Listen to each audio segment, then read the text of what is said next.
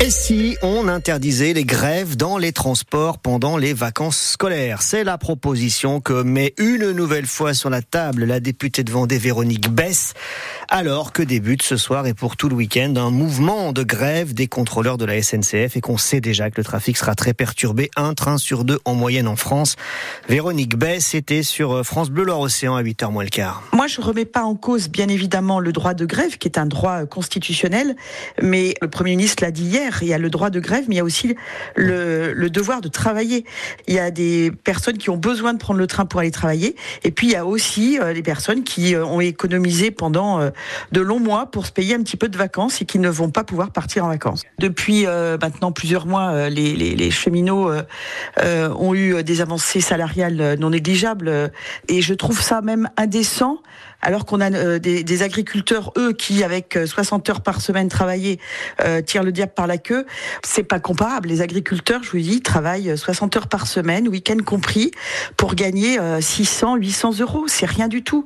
Et ils nous nourrissent. Ils nourrissent la, la, la planète. Et eux, ils, depuis des années, des années, des années, ils tirent la sonnette d'alarme. Ils veulent vivre de leur travail. Ils veulent pas vivre de leur prime. Ça n'a rien à voir. C'est mmh. deux professions totalement opposées. Voilà, la députée d'hiver droite de Vendée, Véronique Bess, qui propose donc d'interdire les grèves pendant les vacances scolaires, les grèves dans les transports en commun. Elle était l'invitée de France Bleu Loire-Océan à 8h moins le quart. L'interview en intégralité à retrouver en replay sur euh, francebleu.fr. Pour ce qui est des prévisions pour ce week-end, c'est un TGV sur deux en moyenne. C'est également euh, le ratio pour euh, les intercités, les Ouigo et les TER, mais avec une priorité sur le réseau national donné pour rejoindre les Alpes et les Pyrénées. Ça veut dire que pour nous ici sur l'axe Atlantique, en termes de TGV, on devrait être encore moins servi. On aura le détail dans la journée.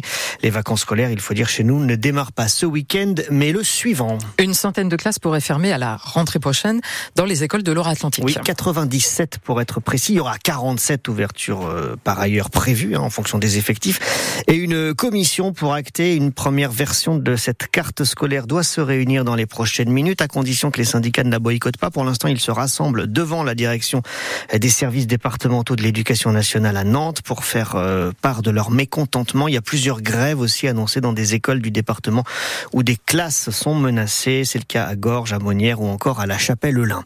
Une Nantaise de 59 ans sauvée des flammes et des fumées hier soir dans son appartement au quatrième étage d'un immeuble qui en compte 13, rue Samuel Champlain, dans les quartiers nord. Elle a été sauvée grâce à l'intervention rapide des pompiers. Le nom n'avait pas encore été rendu public. Cette fois, c'est fait. Les soupçons de triche dans le vent des globes concernent la navigatrice Clarisse Kremer, suspectée d'avoir échangé des messages WhatsApp avec son mari qui était à terre lors de la dernière édition. Son mari, c'est un autre navigateur, Tanguy le Il lui aurait donné des indications météo pour qu'elle puisse au mieux choisir sa trajectoire, ce qui est interdit strictement dans le règlement puisque le Vendée Globe, c'est le principe d'un tour du monde en solitaire et sans assistance.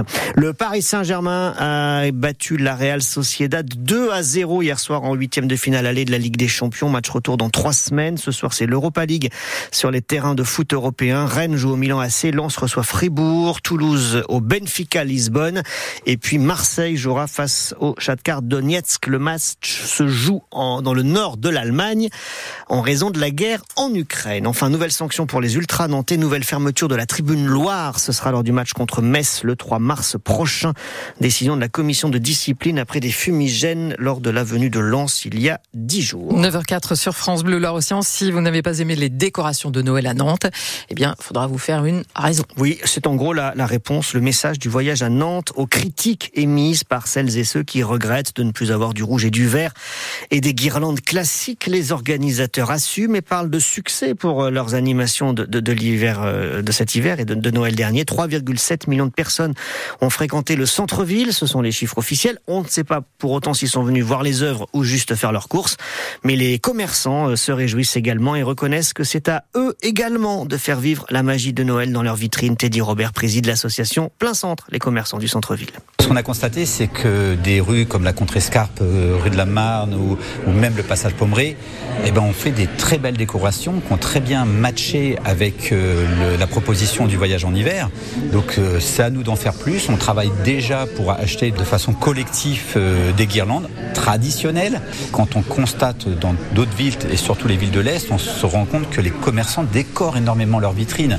Et à Nantes, on avait pris une habitude de ne pas le faire. Donc c'est vraiment une remise en question sur des habitudes qu'on n'avait pas prises.